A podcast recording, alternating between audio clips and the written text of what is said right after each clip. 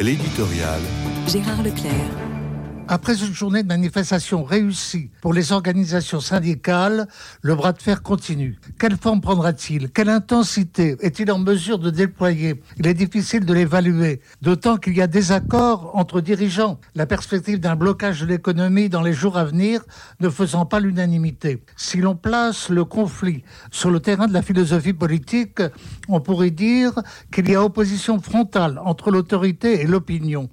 Et il n'est pas possible d'envisager sur le long terme une absence radicale de consentement dans l'exercice du pouvoir, du moins dans le cadre d'une démocratie où le consentement populaire est source de légitimité.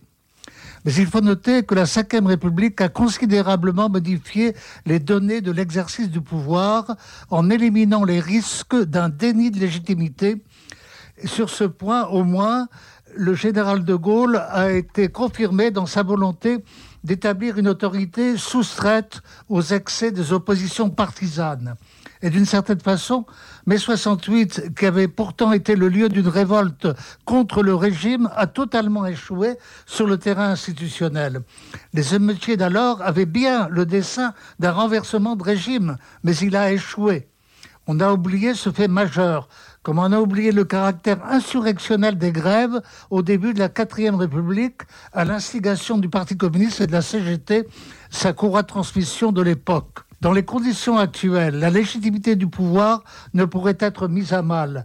Les épreuves de force doivent se résoudre dans le cadre d'une dialectique plus ordonnée ou bien le gouvernement ne cède pas, en dépit des dommages qui en résulteraient, pour lui, ou bien il cède, comme il lui est arrivé de céder quand Alain Juppé en 1995 a cédé et Jacques Chirac en 2006 qui décidait d'abandonner le CPE, le contrat première embauche qu'il avait fait pourtant voter.